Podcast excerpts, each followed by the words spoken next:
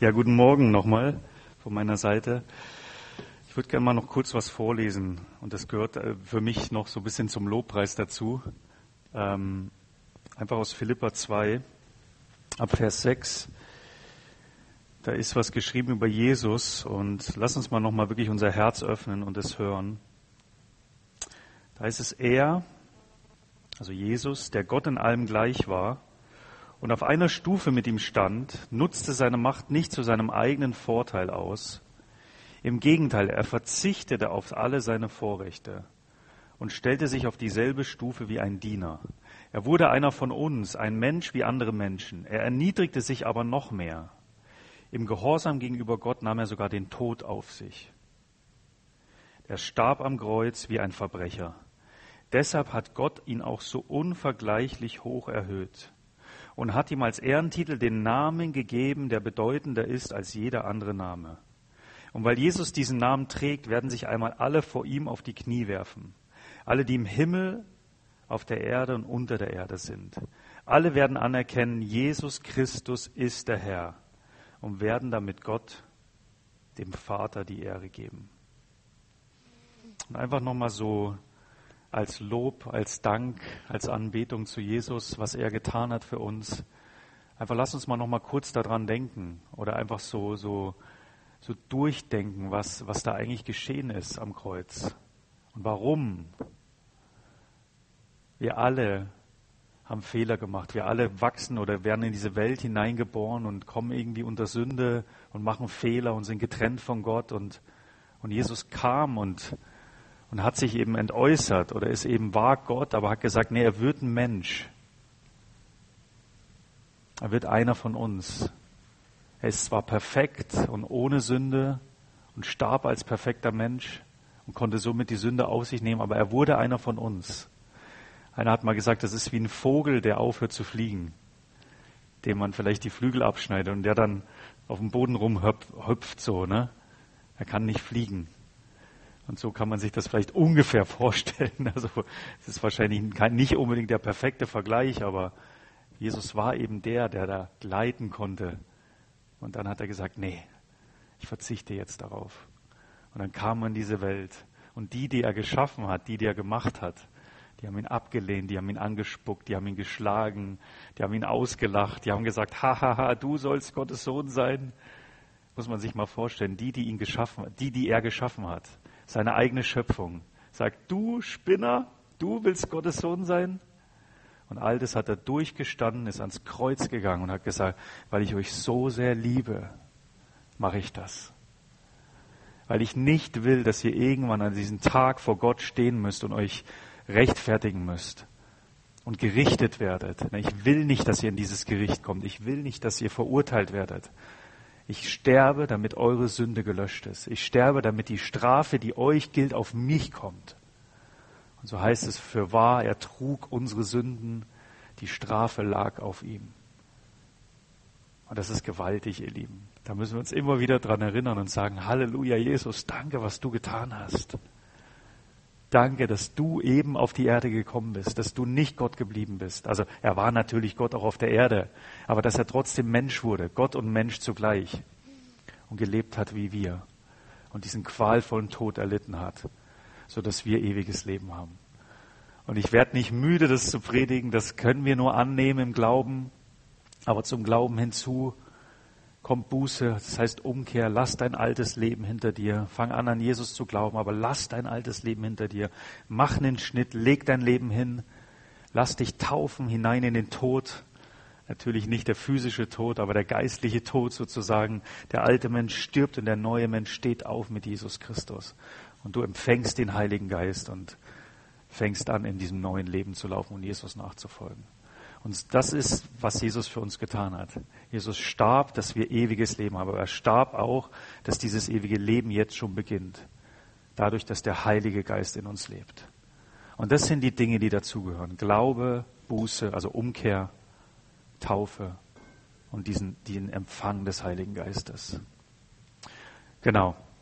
Jesus, dafür danken wir dir. Danke, dass du gut bist und danke, dass du gelitten hast für uns.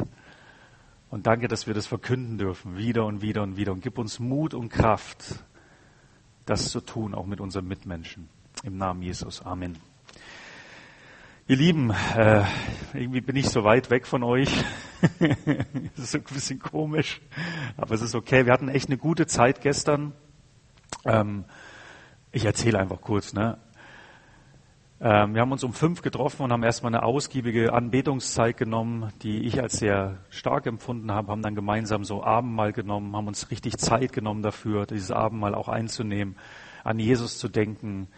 Und ähm, ich weiß nicht, wie lange insgesamt, vielleicht über eine Stunde haben wir da mit verbracht und haben dann auch so ein bisschen geteilt, wie es uns geht und sind dann reingegangen in, in eine Lehre über über den Multiplikationsauftrag beziehungsweise diesen ursprünglichen Auftrag, den Gott uns gegeben hat, schon bei der Schöpfung hat er ja gesagt, geht und multipliziert euch, seid fruchtbar, vermehrt euch. Und er hat auch gesagt, hey, ihr sollt unterwerfen, also ihr sollt auch den, den Teufel und seine Machenschaften unterwerfen. Und der Teufel kam natürlich als erster, er ist in, in, den Angriff gegangen, er hat nicht gewartet, bis wir kommen, bis die Menschen zu ihm kommen, sondern er ist zu den Menschen gekommen. Und durch die, dann kam eben der Sündenfall, das kennen wir alle. Und dann ging dieser Auftrag verloren. Die Menschen haben sich zwar weiter multipliziert auf der Erde, aber eben nicht mehr als diese heiligen, gerechten, geliebten Individuen, die, wie Gott sich das ge gedacht hat, sondern eben als Menschen unter der Sünde, ne? unter dem Einfluss von, von Satan, vom Teufel. Und so ist diese Erde eben unter die Herrschaft des Teufels gekommen, ne? über die Jahrtausende. Und dann hat Gott gesagt, trotzdem will ich einen Weg finden, dass ihr wieder diese neuen Menschen werdet. Oder diese Menschen, wie sie Adam und Eva waren. Und er hat Jesus gesandt, was wir eben gesagt haben, am Kreuz. Er ist gestorben und er macht es möglich durch die Innewohnung des Heiligen Geistes, dass wir wieder gerecht sind, dass wir wieder heilig sind, dass wir wieder geliebt sind, dass wir wieder geliebte Kinder sind und dass wir jetzt wieder diesen ursprünglichen Auftrag, dieses multipliziert euch, vermehrt euch, geht in alle Welt, können wir jetzt wieder ausführen, indem wir halt geistliche Nachkommen schaffen.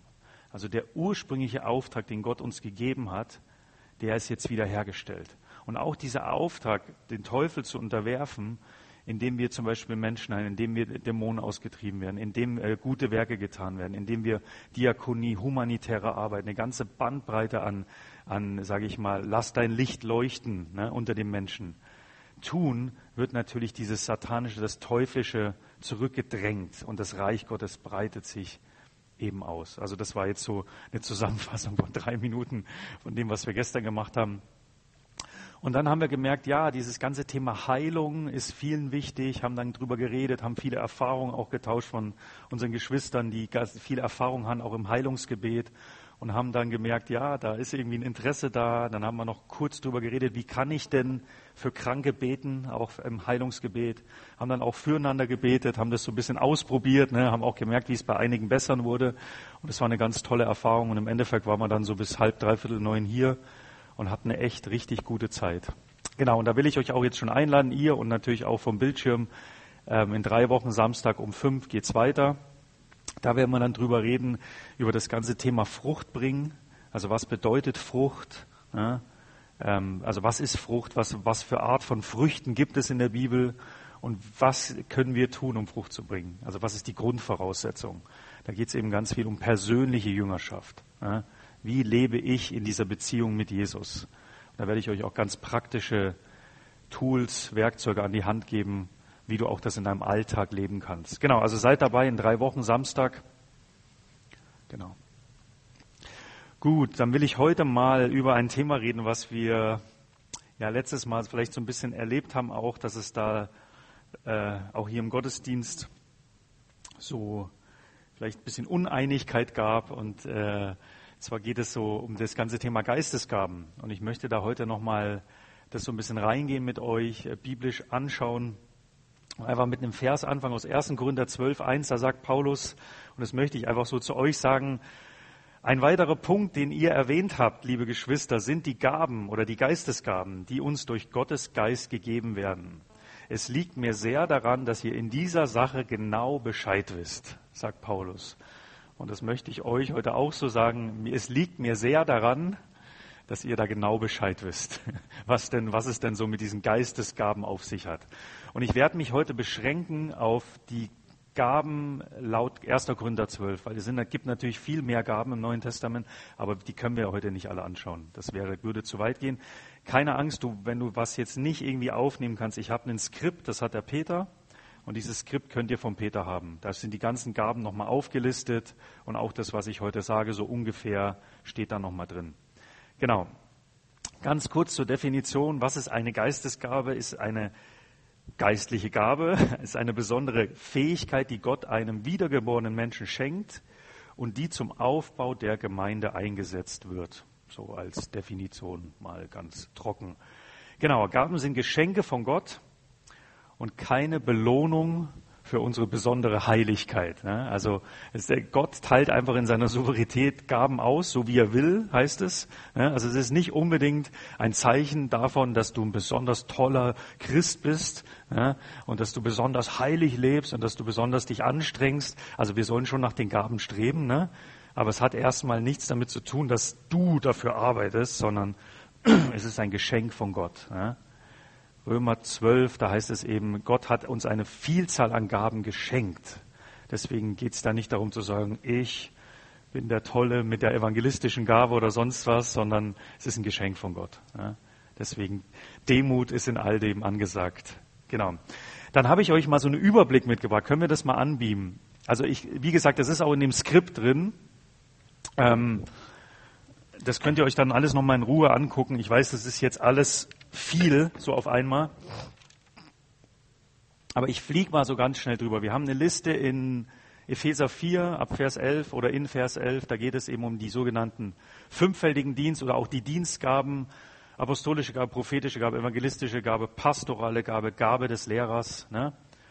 Dann gibt es die sogenannten Tätigkeiten oder Funktionen, Römer 12, 6 bis 8. Dieser praktische Dienst, ne? die einen haben wirklich eine Gabe, praktisch zu dienen. Der nächste hat eine Gabe zu ermahnen, zu ermutigen. Da steckt auch Seelsorge mit drin ne, in diesem Wort. Trost. Dann es gibt Menschen, die haben wirklich eine Gabe, materiell zu geben, auch gerade durch Finanzen wirklich der Gemeinde und dem Reich Gottes zu dienen. Dann gibt es Leute, die haben die Gabe zu leiten, Verantwortung zu übernehmen.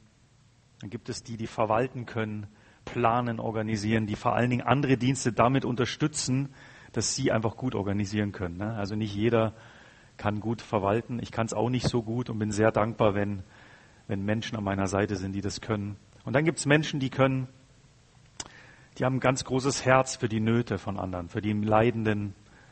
Das ist so die Gabe der Barmherzigkeit, könnte man sagen, oder eben die Gabe, Nöten zu begegnen. Genau, so ganz, ich fliege wirklich jetzt so drüber bei den, beim fünffältigen Dienst, ich glaube, ihr habt da auch schon mal drüber geredet, das Apostolische ist halt so dieses klassisch missionarische Pionierarbeit. Man geht raus, man gründet äh, Strukturen im Reich Gottes, seines Gemeinden, seines ähm, Missionswerke oder sowas. Prophetische Gabe ist klar, du hörst von Gott, gibst es weiter. Das hat aber auch immer einen ermahnenden Aspekt, einen zukunftsweisenden Aspekt, aber auch in die Gegenwart hinein. Also Prophetie ist auch oft mit Lehre verbunden um zu korrigieren. Also es geht nicht nur darum, Gott sagt, dass du nächstes Jahr das und das tust, sondern es hat auch viel damit zu tun, Richtung vorzugeben. Ne? So alttestamentliche Prophetie, wenn man das auch sieht, ist immer auch, wie es äh, zum Beispiel die, die, das Volk Israel oder die Regierung Israels hat Fehler gemacht und Propheten kamen, sind aufgedreht und haben gesagt, so geht's nicht. Das ist falsch. Also immer so ein bisschen Korrektur auch reinbringen. Das steckt auch in diesem ganzen prophetischen Gabe mit drin. Evangelistische Glaube ist klar, das sind Menschen, die einfach es leicht fällt, mit Menschen in Kontakt zu kommen, das Evangelium zu verkünden. Pastorale Gabe, jemand, der wirklich sich um die Herde kümmern kann. Und eben die Lehre, Gabe des Lernens, jemand, der das Wort Gottes wirklich aufschlüsseln, verständlich aufschlüsseln kann und, und lehren kann. Genau, ich gehe gleich dann noch auf die nächste Sparte ein, die Manifestationsgaben, und dann gibt es noch eine Vielzahl an anderen Gaben, die nicht in diesen Listen drin sind, die aber auch eigentlich ziemlich klar sind. Und das ist, glaube ich, auch nicht beschränkt. Ne? Also es gibt einfach Menschen, die eine, wirklich eine Begabung von Gott haben, in fremde Kulturen zu gehen. Ne? Also so eine missionarische Gabe. Ein Apostel ist nicht immer gleich ein Missionar. Und Missionar ist immer nicht gleich ein Apostel. Es gibt apostolische Leiter, die auch in der Gemeinde dienen. Ne? Und das heißt nicht, dass die irgendwo auf dem Missionsfeld sein müssen. Und auch nicht jeder Mission, Missionar ist ein Apostel oder eine Art eine apostolische Gabe. Du kannst auch Missionar sein und in einem Krankenhaus arbeiten und hast überhaupt nichts damit zu tun, Gemeinden zu gründen zum Beispiel. Deswegen Missionar ist für mich nochmal definitiv eine besondere Gabe. Dann das ganze Thema Gebet und Fürbitte ist, ist auch eine Begabung in, meiner, in meinen Augen. Paulus spricht von der Gabe der Ehelosigkeit, ist dem einen oder anderen gegeben, dem anderen nicht. Gastfreundlichkeit wird als Gabe aufgezählt. Handwerk, Lobpreis in meinen Augen ist auch, kann von Gott wirklich übernatürlich gegeben sein, dass du anfängst. Ist natürlich oft auch etwas, was du dir angewöhnt hast, gelernt hast. Du musst ein Instrument lernen und so weiter. Kreativität, Tanz, Theater, all diese Dinge können auch eine Begabung sein, die wirklich von Gott kommt. Genau. Und ich denke auch, manche sind begabt dazu zu leiden. Also wir sollen alle leiden, aber ich glaube, manche sind äh, bekommen das auch auf eine gewisse Art und Weise von Gott geschenkt. Genau, also jetzt ganz kurzer Überblick. Schaut euch das zu Hause an. Jede Gabe ist da nochmal auch einzeln beschrieben mit zwei, drei Sätzen. Ne? Da könnt ihr auch nochmal tiefer reingehen. Ich möchte heute vor allen Dingen ähm, über die ersten Korinthergaben sprechen. Wichtig ist nochmal für uns ähm, so die ganze Frage, wann und wie empfange ich die Gaben? Ne? Das ist so vielleicht auch für Leute, die schon länger dabei sind, ganz gut. Also gewisse Gaben sind schon von Geburt an sichtbar, muss man ganz klar sagen. Ne? Gott hat uns ja gemacht, ne? ob du jetzt wieder, also du bist ja nicht wiedergeboren von Geburt an, aber Gott hat dich trotzdem gemacht und er hat dir trotzdem gewisse Dinge in dich hineingelegt und so sind gewisse Gaben einfach schon sichtbar von, von Geburt an. Gerade äh, die Gabe zu leiten zum Beispiel ähm, sieht man eigentlich oft schon bei Kindern. Das sind einfach Persönlichkeiten, die, die Einfluss nehmen. Ne? Schon als Kinder im Kindergarten, in der Schule, im Studium. Das sind einfach Leitertypen. Das hat Gott so in uns reingelegt. Das wäre ein Beispiel. Oder es gibt Menschen auch, die nicht wiedergeboren sind und die eine totale Barmherzigkeit haben. Ne? Die sich sozial engagieren, denen das Herz blutet, wenn sie Kinder in Afrika sehen oder was auch immer. Also ne, das hat Gott schon von Geburt an in uns reingelegt. Dann gibt es gewisse Gaben, die uns durch die neue Geburt, also durch den Empfang des Heiligen Geistes eben zuteil werden. Ne? Ganz klar. Werden uns zuteil oder eben auch verstärkt. Das erlebe ich oft. Dass da ist schon was, was du dir irgendwie angeeignet hast im Laufe deines Lebens. Zum Beispiel die Gabe zu lernen. Ne? Du bist vielleicht begabt zu lernen, auch bevor du wiedergeboren warst. Und der Heilige Geist entfacht es dann in dir durch die neue Geburt und sagt, hey, du hast es doch gelernt, nutzt es doch wirklich fürs Reich Gottes. Ne? So kann es laufen. Es kann aber auch sein, dass du nie gelehrt hast und der Heilige Geist dir das übernatürlich gibt. Also beides gibt's. Ne? Es ist schon vorhanden irgendwie, es ist schon sichtbar von Geburt an. Und trotzdem kann es aber sein, hey, du hast nie gelehrt und du sollst es jetzt tun. Ja, also bei mir war es zum Beispiel so, ich habe nicht so Ambitionen gehabt zu lernen, bevor ich von neuem geboren wurde. Und dann hat Gott es immer mehr so hervorgebracht. Ne? Dann eine Sache, und da geht es gerade um diese Gaben hier um diese Manifestationsgaben werden uns zur Teil bei der Erfüllung mit dem Heiligen Geist. Und ich nenne es ganz vorsichtig Erfüllung mit dem Heiligen Geist, weil ich weiß, wir haben verschiedene Strömungen hier im Raum. Äh, man kann das auch Taufe im Heiligen Geist nennen, aber das führt so ein bisschen zur Verwirrung, weil wir bekommen natürlich den Heiligen Geist durch die neue Geburt. Ne? Aber es gibt eben weitere Erfahrungen im Heiligen Geist und das nennt man Taufe beziehungsweise Erfüllung im Heiligen Geist. Und das ist sehr, sehr wichtig, das anzustreben, weil eben Gott in, in diesen Empfangen der Kraft oder dieses Neuerfüllen des Heiligen Geistes, du eben, er eben Gaben austeilt, gerade wie im 1. Korinther 12. Ich kann euch das von mir erzählen, wie das war. Ähm, ich war von neuem geboren, habe gemerkt, der Heilige Geist fängt an in mir zu wirken und ich habe gesehen, da sprechen Leute in Sprachen und prophezeien und ich denke mir, wow, das ist interessant, das ist gut, es bringt was und ich will es auch haben. Und dann habe ich angefangen dafür zu beten. Und ist erstmal nichts passiert und Leute haben öfter für mich gebetet und ist wieder nichts passiert. Ich habe zwar irgendwie so einen Frieden gespürt oder so ne, und irgendwie eine Kraft, aber es war nicht, dass ich irgendwie in Sprachen geredet habe oder so. Dann war ich auf einer Konferenz, habe da gedient, damals als Koch Jugendkonferenz und ich habe den ganzen Tag schon gemerkt, irgendwas ist heute anders. Irgendwas läuft hier anders als sonst. Abends war Anbetung, ich gehe in die Anbetung setze mich hin und sage einfach so zu Gott, sag Gott so im Gebet, was ist denn los heute? Und er sagt zu mir, mach einfach deinen Mund auf. Und ich mache den Mund auf und fange an, in Sprachen zu reden und merke, wie der Heilige Geist kommt und ich ihn auf eine Art und Weise erlebe, wie ich es vorher nicht kannte. Und ich weiß noch, die Tage danach, ich habe gedient in der Küche, bin rausgegangen, bin ganz schnell in mein Zimmer gegangen, habe mich auf mein Bett gelegt und habe gesagt, komm, Heiliger Geist. und es war wirklich so, wie wenn er, wenn er den Raum betritt. Ne? Es ist ganz neue Erfahrung für mich. Und teilweise lag ich da mit meiner Bibel und habe Bibel gelesen und habe so gesagt, und was heißt es? Und es war wie wenn er zu mir spricht, so über die Bibel. Ne? Also nicht so, oh, Nico, oh, sondern in meinem Herzen, ne? aber anders als vorher. Und da würde ich zum Beispiel sagen, hat es eben angefangen, dieses ähm, ganze Thema mit Offenbarungsgaben, Wort der Erkenntnis, Wort der Weisheit, prophetische, prophetische Gabe, wie auch immer. Ich will das auch gar nicht immer so hochstellen. Ich will nur sagen, ähm, lasst uns das anstreben, diese Erfüllung mit dem Heiligen Geist. Und das hat nichts damit zu tun, dass der Heilige Geist weggeht aus dir und du ihn wieder neu bekommst, sondern du hast natürlich den Heiligen Geist. Aber es gibt eben eine Dimension, ähm, oder man könnte sich das vielleicht vorstellen, wir sind wie ein Haus. Ne? Und gewisse Räume in dem Haus sind halt geöffnet. Ne? Wir sind der Tempel des Heiligen Geistes. Und der Heilige Geist ist schon im Keller, er ist schon irgendwie im Erdgeschoss so, aber er will vielleicht auch in den ersten Stock so. Und das passiert durch diese Erfüllung im Heiligen Geist. Neue Räume in dir werden geöffnet und dann gibt es neue Aspekte, die er dir einfach geben will. Ne? Und es hat nichts damit zu tun, dass du irgendwie ein besserer oder ein schlechterer Christ bist oder irgendwas, sondern es sind einfach weitere Erfahrungen des Heiligen Geistes. Und da möchte uns Gott eben auch gerade diese Manifestationsgaben geben. Genau. Dann gibt es auch ganz klassisch, ähm, was ich auch immer wieder erlebt habe bei Veranstaltungen, dass, dass für Leute gebetet wird ähm, und sie erfüllt werden mit dem Heiligen Geist und dann gewisse Gaben auch entfacht werden. Ne? Das gehört auch dazu. Dieses Handauflegen. Ich glaube nicht, manche sagen, da wird eine Gabe übertragen. Das, das weiß ich nicht, ob man das so nennen kann. Ne? Das ist irgendwie ein bisschen komisch. So, äh, Paulus sagt ja auch zu Timotheus irgendwie, unter Handauflegung entfacht die Gabe, die in dich gekommen ist. Äh, ich glaube, um welche Gabe es da geht, ist die Gabe des Heiligen Geistes. Er hat den Heiligen Geist empfangen, er wurde erfüllt mit dem Heiligen Geist und er sagt, denk daran, ne, dass du das wieder entfachst, dass du im Heiligen Geist wandelst und so weiter.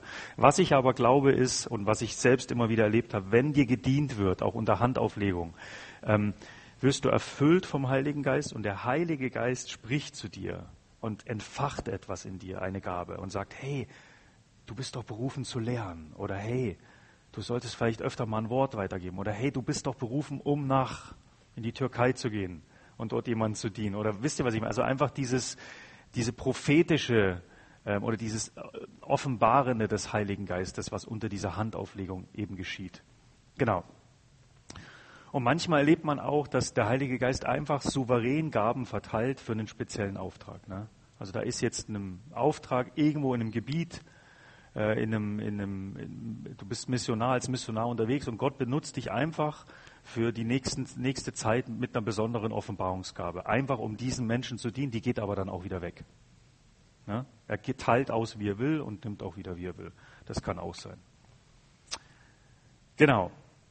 Und manchmal ist es so, dass du bittest, ganz klar bittest und Fürbitte tust für ein spezifisches Problem und Gott gibt dir daraufhin aufgrund deiner Bitte und Fürbitte eine geistliche Gabe wirklich für diese Situation. Ganz klassisch wäre das, habe ich gestern schon erzählt, eine Gabe des Glaubens zum Beispiel, also übernatürlichen Glauben für eine Situation. Da ist eine Krankheit zum Beispiel, du betest und betest und sie geht nicht weg und du bittest Gott darum, gib mir Glauben für diese Krankheit. Gib mir Glauben, dass ich, dass ich zu diesem Berg sprechen kann, erhebe dich und setz dich woanders hin. Und das ist etwas, was übernatürlich Gott schenken kann. Ja, muss er nicht, er kann, wenn du ihn darum bittest. Genau. Also sind so verschiedene Arten, wie Gaben empfangen werden. Ich will noch mal dazu sagen, nicht alles ist einfach immer nur eine übernatürliche Zuteilung. Ne? Manches ist natürlich auch angeeignet, wie ich vorhin schon gesagt habe. Manche sind einfach, äh, manche Gaben, die hast du dir auch, wie soll ich sagen, erlernt oder angeeignet. Zum Beispiel Lehre war ein gutes Beispiel. Wenn du natürlich schon oft in Lehre gedient hast, kann es, ist es gut möglich, dass Gott es auch benutzt. Ne? So. Und er gibt aber natürlich seine Kraft dann da drauf auf das Ganze. Manches kommt wirklich so und manches, also manches kommt übernatürlich und manches ist aber auch etwas, was, was du, wo du dazugeholfen hast, sozusagen. Genau. Wozu dienen die Gaben? Sie dienen zum Bau der Gemeinde und das heißt natürlich zum Aufbau der Gemeinde, also für uns, aber auch zum Bau der Gemeinde, in dem Menschen von außen hinzukommen. Ne? Also klassisches Beispiel wäre äh, Jesus am, am, Brunnen mit der samaritanischen Frau. Er hat ein Wort der Erkenntnis, ne? sagt zu ihr, du hattest fünf Männer und der, der, den du jetzt hast, der, ich glaube ungefähr so, ne, der ist auch nicht dein Mann und sie fällt aus allen Wolken und sagt, das gibt's doch nicht und rennt in das Dorf und, und erzählt allen von Jesus und eine Riesenerweckung bricht los. Der Messias, ich habe den Messias gefunden. Jesus geht in das Dorf mehrere Tage und die Leute bekehren sich. Also einfach wegen einem Wort der Erkenntnis. Wegen einmal einer Geistesgabe ist schon gewaltig, kommt ein ganzes Dorf zum Glauben. Genau. Also nach außen und aber natürlich auch für uns nach innen zur Ermutigung, zur Korrektur, zur Ermahnung und so weiter. Gerade Offenbarungsgaben sind dazu da. Wichtig ist, jeder von uns hat eine Gabe beziehungsweise eine Kombination aus Gaben empfangen. Ne? Also jeder, es gibt keinen, der keine Gabe hat. Das ist das eine. Aber auch es gibt nicht einen, der alle Gaben hat. Das ist auch wieder wichtig. Ne? Also äh, Römer 12 spricht von einem gewissen Maß des Glaubens. Ne? Also du hast den Maß des Glaubens bekommen um eben zum Beispiel pastoral zu dienen. Aber du bist vielleicht nicht berufen, prophetisch zu dienen. Also dann bleib in deinem pastoralen Dienst so. Ja, also so, dass, da auch, dass wir da auch klar sind und nicht irgendwie stolz werden und sagen, das kann ich, das kann ich, das kann ich, sondern dazu hat Gott mir ein gewisses Maß gegeben. Genau. Wir sollen unsere Gaben einsetzen. Ne? 1. Petrus 4,10, jeder soll den anderen mit der Gabe dienen, die er von Gott bekommen hat. Wenn ihr das tut, erweist ihr euch als gute Verwalter. Also ganz klar der Hinweis immer wieder im Wort Gottes, setz deine Gaben ein. Jesus wird Rechenschaft von uns fordern. Er wird fragen, was hast du getan mit dem, was ich dir gegeben habe. Es gibt dieses schöne Beispiel von den Talenten. Ne? Er hat fünf verteilt, drei und zwei, glaube ich, ne? sowas. Ich hoffe, bitte, eins. Danke, ja. Also Genau, und dann kommt er zurück, ne, der Herr, und sagt, und was hast du damit gemacht? Ne? Der eine hat viel vermehrt, der eine hat ein bisschen vermehrt und der eine hat gar nichts vermehrt. Und der kriegt Ärger. Und das kannst du natürlich jetzt auf, auf vieles beziehen. Es geht natürlich nicht nur um deine Gaben, aber es geht eben auch um deine Gaben. Ne? Deswegen es ist Gott schon ernst, ob du diese Gaben einsetzt oder ob du einfach so, so dahin lebst und dein Leben lebst, wie du möchtest. Genau, wir sollen danach streben, 1. Korinther 14.1, strebt nach der Liebe, aber eifert auch nach den geistlichen Gaben, ne? aber besonders danach, dass ihr weissagt, also prophezeit. Ja? Also wir sollen mit Eifer dafür brennen, es was ernsthaft begehren und uns darum bemühen, die geistlichen Gaben zu haben. Ja? Genau. Wie entdeckst du deine Gabe? Und dann gehe ich nochmal auf die einzelnen Gaben ein. 1. Korinther 12. Könnt ihr noch? Seid ihr noch da? Ja, sehr gut. Halleluja. Seid ihr noch da, falls da einer ist? genau. Ähm, wie findest du heraus, welche Gabe du hast? Genau. Das Allerwichtigste, wie immer, ist, was hat Gott zu dir geredet? Was hat er in dein Herz schon gelegt? Hat er irgendwie zu dir über diese Gaben gesprochen? Ja? gab es ein direktes Sprechen zu deinem Herzen. Das ist das Erste.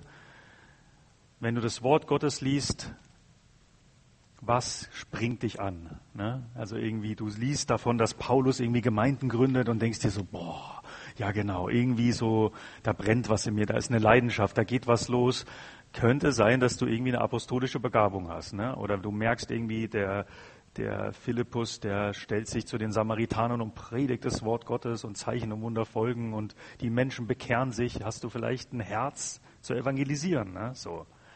Oder du liest irgendwie davon, dass die Armen gespeist werden und denkst dir so, genau, dann hast du vielleicht eine Gabe der Barmherzigkeit, ne? zum Beispiel. Und es kommt vor allen Dingen immer wieder, wenn du das Wort Gottes liest. Und was auch wichtig ist, dich zu fragen, was hat Gott durch andere gesprochen?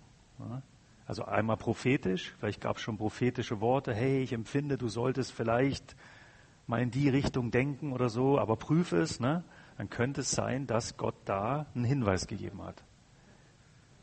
Aber nicht immer nur prophetisch, sondern einfach auch ganz praktisch, ne? pragmatisch. Hey, das hast du gut gemacht, Peter. Ne? Ich finde, so wie du lehrst, das ist einfach, da nehme ich immer was mit. Ja, könnte sein, dass du eine Begabung hast zu lernen. Ne? Oder wenn du Lobpreis machst, da, da, da geht's ab, ne? Da, weiß ich nicht, da komme ich so in die Gegenwart Gottes, ne? Ja, gut, weiter. Geh in dieser Gabe, bau sie aus. Also natürlich Offenbarung, also gab es prophetische Worte, aber auch ganz normal Lob, Feedback könnte auf eine Gabe eben hinweisen. Wo siehst du Frucht? Ne? Wo wirken Gaben schon in deinem Leben? Wo siehst du Ergebnisse, wenn du etwas tust? Also wenn du etwas machst, wo kommt wirklich ein Resultat hervor? Wo kommt Frucht hervor? Was macht dir Spaß? Was machst du mit besonderer Leichtigkeit? Was hast du schon oft mit großem Erfolg gemacht? Könnte ein Hinweis oder ist meistens ein Hinweis auf eine Gabe, die du hast.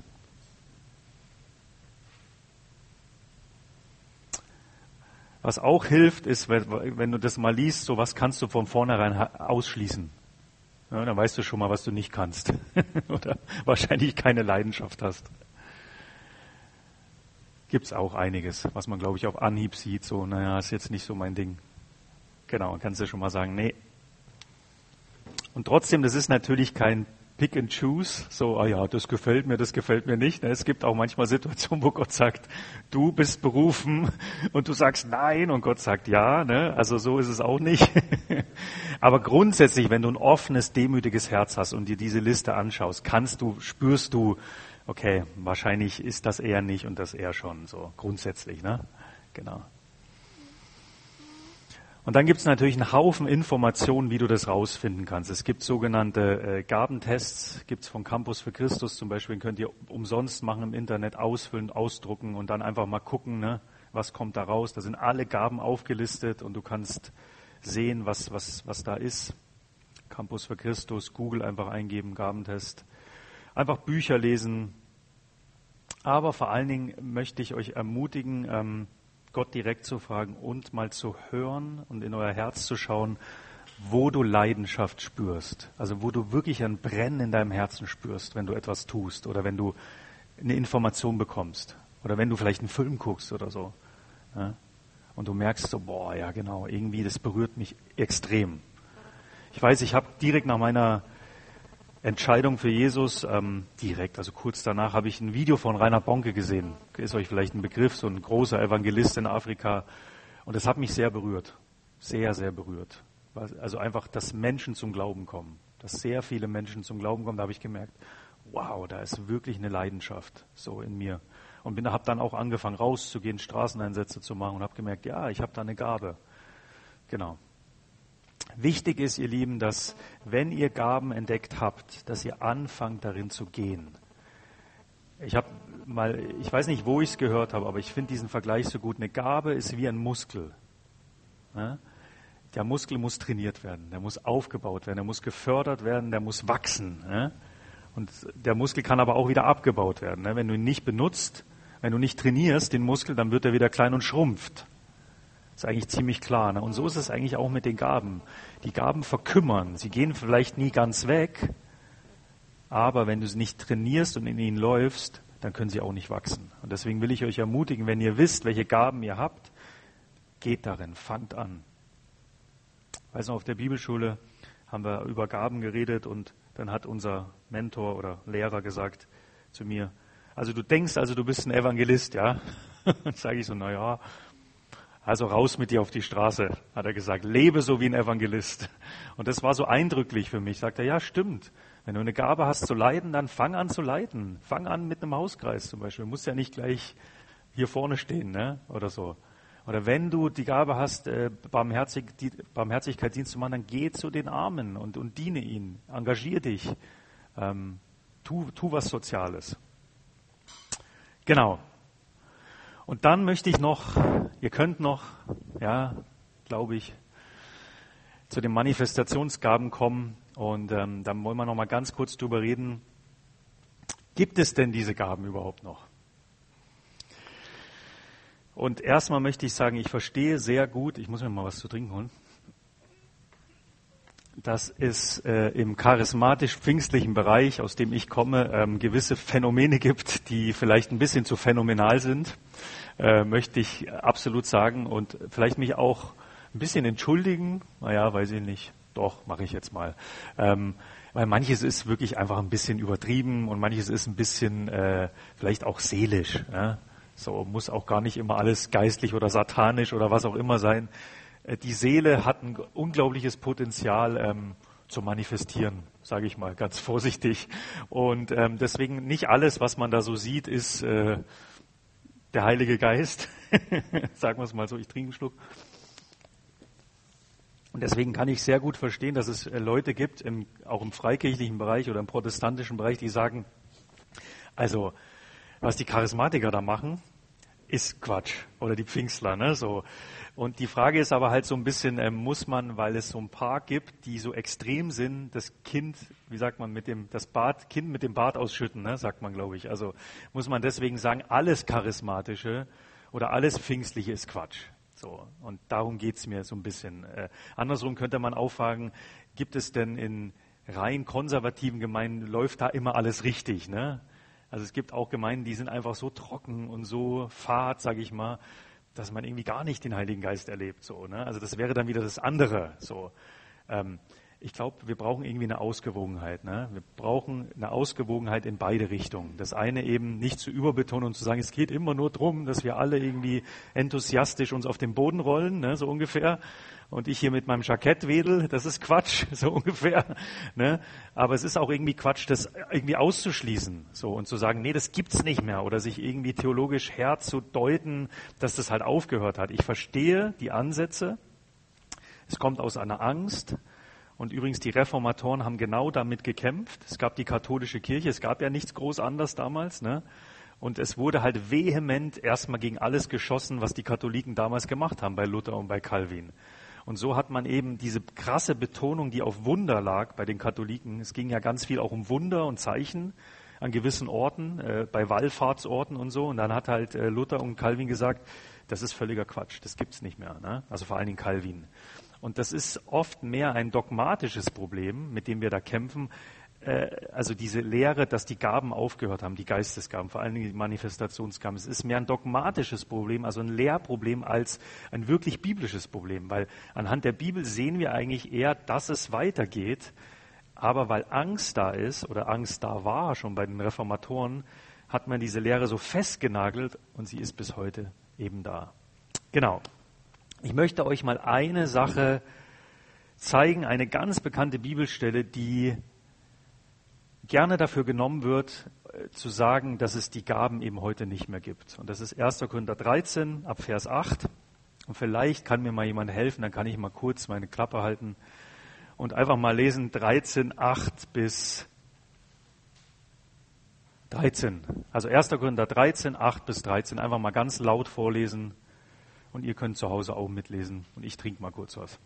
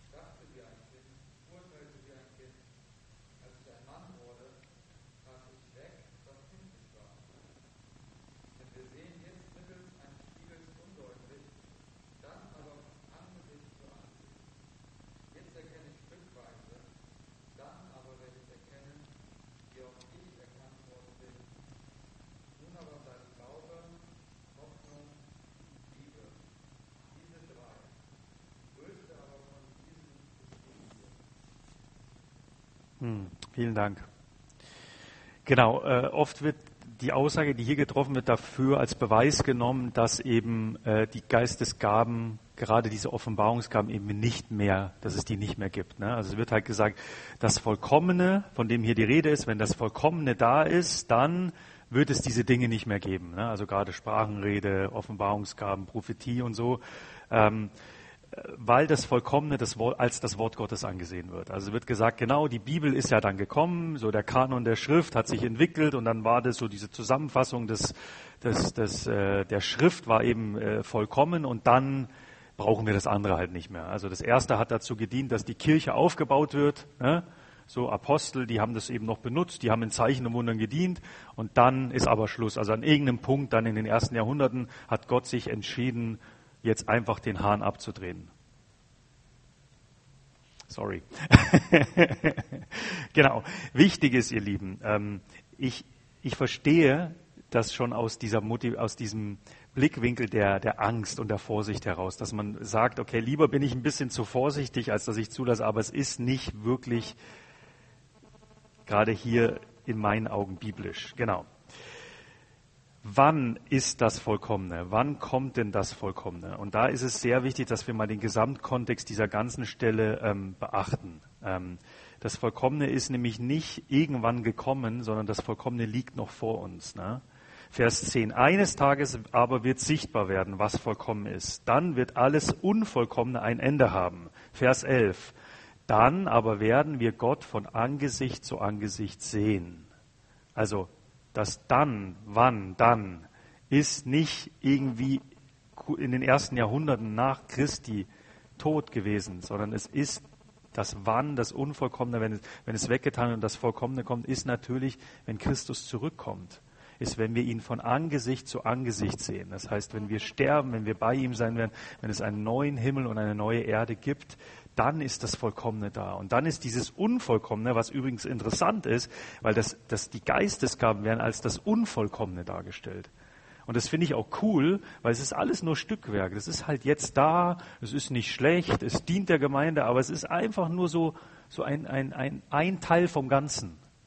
Und das finde ich auch cool, dass Paulus gar nicht so, ein, so eine Überbetonung darauf legt, sondern er sagt, hey, das Wichtigste ist die Liebe, ihr Leute. Ne? Und das Interessante ist, dann geht er in, in, Kapitel 14 und sagt, genau, die Liebe ist das Wichtigste, aber strebt trotzdem nach den Geistesgaben. Ne? Aber er überbetont die Gaben nicht. Und was der Text eben schon gar nicht sagen will, ist, dass das Vollkommene irgendwie das Wort Gottes ist, sondern das Vollkommene ist natürlich, wenn Christus kommt. Und er ist das Vollkommene. Er ist der Perfekte. Ihn werden wir von Angesicht zu Angesicht sehen. Und dann macht er diese Gegenüberstellung von Kind und Erwachsener. Ne? Sagt er, als ich noch ein Kind war, redete ich wie Kinder waren. Da habe ich geplappert, da habe ich nachgedacht, da habe ich argumentiert wie ein Kind. Ne? Und das sagt er so, das ist die jetzige Zeit. Also wenn wir in den Geistesgaben dienen, dann sind wir wie Kinder. Das heißt nicht, dass wir dann doof sind oder so oder nichts wissen, aber es ist irgendwie so eingeschränktes Wissen. Es ist eingeschränkt. Und dann wird aber eine Zeit kommen, wenn wir erwachsen sind. Und das ist die Zeit, wenn das Vollkommene da ist. Wenn Christus bei uns ist, dann ist das Vollkommene da. Und dann werden wir sein wie Erwachsene. Und dann werden wir eine Erkenntnis haben, die wir jetzt eben nicht haben. Ne? Und dann hat er das auch mit dem Spiegel, sagt er, jetzt sehen wir alles wie in einem Spiegel in rätselhaften Bildern, aber dann werden wir Gott von Angesicht zu Angesicht sehen. Ne? Und jetzt sehe ich nur einen Teil des Ganzen, aber dann, wenn das Vollkommene gekommen ist, werde ich komplett sehen. Ne? Es ist so ein bisschen so wie, wie wir sind geheiligt durch Christus, wir werden immer heiliger, ne? prozesshafte Heiligung, und dann wird aber der Tag kommen, dann sind wir vollkommen geheiligt, wenn wir mit Christus komplett verbunden werden. Ne? Und so ist es eben auch mit den Geistesgaben. Jetzt kriegen wir so einen Einblick in die Größe Gottes oder einen Einblick vielleicht in das Leben eines anderen Menschen und können es ihm mitteilen. Oder wir, wir sehen so, so, so zeichenhaft Heilungen, ne? aber eben nicht komplett. Aber es wird der Zeitpunkt kommen, wo wir es komplett sehen werden.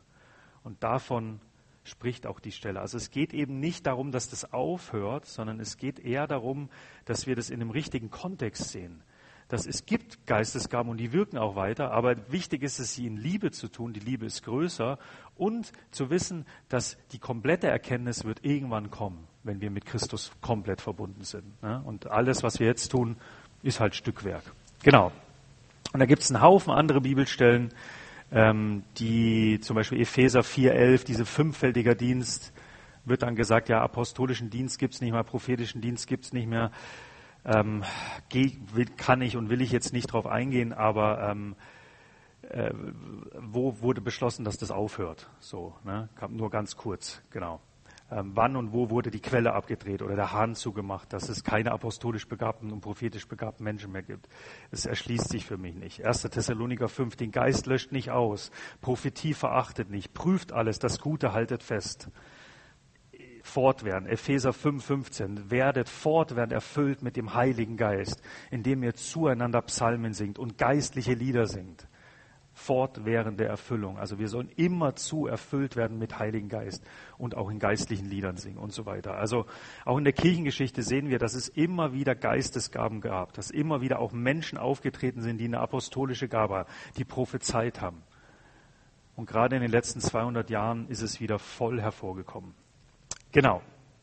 Und das Interessante ist, und jetzt kommt's, ich habe einen, jemanden in unserer Familie, der ist in einer Brüdergemeinde, ein ganz toller Mann, mit dem ich immer wieder ganz angeregte Gespräche führe. Und der sagt, es gibt's nicht mehr, diese Gaben gibt es nicht mehr. Und sage ich, interessant, ja, erzähl mal ein bisschen von eurem Gottesdienst. Und er sagt, ja, wir machen das so. 1. Korinther 14, 26, wir kommen zusammen und ein jeder hat etwas. Sag ich, interessant, ja genau. Und wie, wie läuft es dann? Ja, wir kriegen dann so Impulse von Gott so, ne, so der eine hat dann so einen Bibelvers und unter der Woche kriege ich dann oft so einen Impuls, eine Lehre vorzubereiten. Und ich sage, ja, ist ja interessant so, ne? So würdest du das nicht vielleicht so ein Wort der Erkenntnis nennen? Nee, nee, nee, nee, nee. Und wenn du jetzt so einen Bibelvers hast für jemanden, ne, so der genau für sein Leben passt, würdest du das nicht vielleicht auch irgendwie Wort der Erkenntnis, ein Wort der Weisheit oder vielleicht sogar Prophetien? Auf gar keinen Fall. Sage ich, das würde ich schon tun. Ich glaube, du dienst in den Geistesgaben, nur du nennst es nicht Geistesgaben. Also so, äh, es ist auch so ein bisschen so eine Definitionssache. Oder ich sage, wenn du für jemanden betest, ne, das macht die, machen sie auch. Ja, wir legen Hände auf, beten für den Bruder.